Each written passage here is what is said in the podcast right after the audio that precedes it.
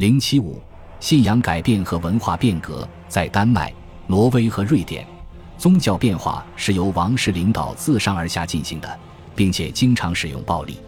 在冰岛，信仰的改变是酋长们迫于挪威国王的压力而做出的决定。这主要是一个政治变革，但信仰改变对个人来说意味着什么？又是如何发生的？有人声称，这种变化之所以发生，是因为异教已经过时。当遇到基督教这样一个有着更强的组织性和思想性的宗教时，就由于内部原因而衰落。然而，这并不意味着维京时代的宗教不重要或不能一直起作用。或他的生命观和相关的道德不足以在非基督教社会中存在。在北欧语中表示宗教变化的单词是 s i a s k i p t i 这个词说明了当时的人们如何理解信仰变化。单词的第二个词素与英语单词变迁同根 s i r 意思是方式和习俗，和我们所说的文化类似。这个单词也有宗教层面的含义。基督教的传入也意味着文化的全面变化。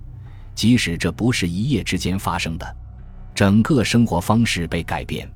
基督教传入前的宗教是社会和各方面生活不可分割的一部分，宗教和社会是融合在一起的。只有在社会发生了变化时，这个宗教才会衰落。政权的改变需要一个新宗教，它要有一种能够使集权政权合法化的思想，而基督教教会正好提供了这种思想。教会最重要的工具就是书籍，这是颠覆性的变化，因为它可以保留和传播遥远地区或年代久远的知识。知识不再依赖于个人的理解和记忆，口述传统中的多变性不再是交流中的一个自然后果。教会是一个强大的国际组织，随着书写的普及，斯堪的纳维亚的欧洲化开始了。书籍使人们接触到外国诗歌。哲学和历史的丰富宝库，北欧文化接受了这些，并且被其所改变。书写还引起了人们对当地诗歌和传统的兴趣，他们开始被记载下来。人们意识到基督教传入之前的时期与中世纪截然不同。拉丁文字受到了与异教的如尼文字同等的尊敬。如尼文起源神圣，是奥丁赐给人类的礼物，而基督教则不同。它与拉丁文字有千丝万缕的联系，是基于圣经的有文化的宗教。教会所传达的信息，以及他的思想和道德信条，都深深植根于书面文字。新文字创造出一种新的意识形态，因为书面文化意味着一种新的历史概念。以前时间是以代来计算的，普通人很难对两三代人之前的时间有具体概念。而现在引入了长久的历史年代序列，人们可以看到自己同久远到亚当夏娃时期的过去的关系，也要接受在同样遥远的未来出现世界末日。在这一长久的视角中，个人和王国都有各自的位置，重心从同族人和家庭转移出去，农场主和他们大会的权利被剥夺。尽管我们可以追溯宗教变化在政治。文化和社会方面的重要作用，但是很难了解其对个人的思想产生了什么影响。教会号召个人敬畏上帝并虔诚修行。基督教中，人死后会在天堂获得永生，并由此得到救赎，或受到地狱之火的诅咒。他要求人们无条件的只服务并敬拜一位神，只能期待上帝的恩典。这彻底颠覆了传统宗教和道德准则。同意教神的关系则类似于友谊，是人向神祭祀，从而获得神的保护的一种契约。对没有提供足够保护的神，人可以放弃对其忠诚。因此，埃吉尔斯卡拉格里姆松在《王子挽歌》一诗中，因为他的儿子溺亡而斥责奥丁。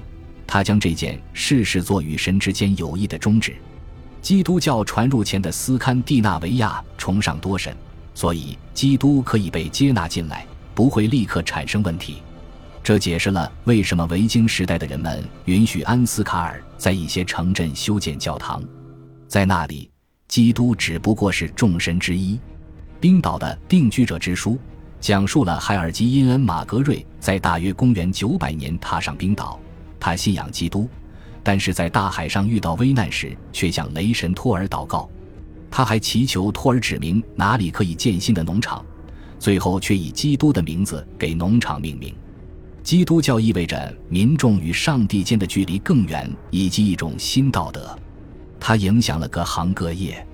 它的道德信条反映在规定日常习惯的教会立法，尤其是与饮食和性生活有关的方面。斋戒的时间固定了下来，马肉被禁止食用，婚姻的规定也被引入。一夫多妻制和婚外性行为被禁止，教会还介入婚后生活。挪威的管制法禁止周日、周三、周五以及斋戒日和教会节日前的晚上有性行为。现在，罪孽的后果开始影响生活了。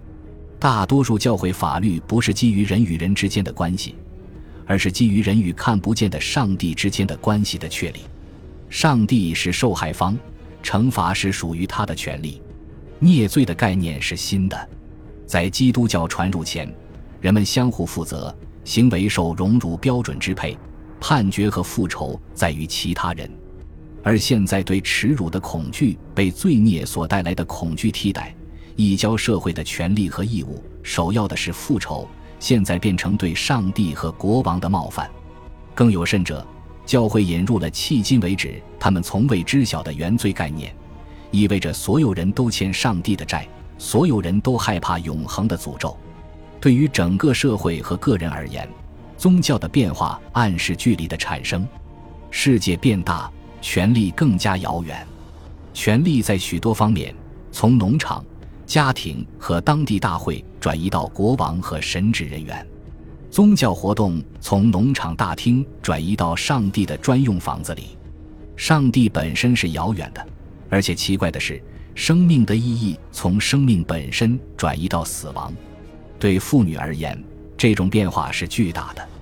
教会视他们为男子的附属品，把他们与不能永生和罪孽联系在一起。基督教传入前，他们可以主持宗教习俗活动，但是现在领导权是男子的专属。女子则处于监护之下。另外，教会坚持一个原则：女子有权利不违背其意愿而结婚。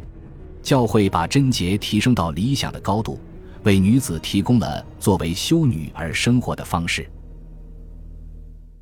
恭喜你又听完三集，欢迎点赞、留言、关注主播，主页有更多精彩内容。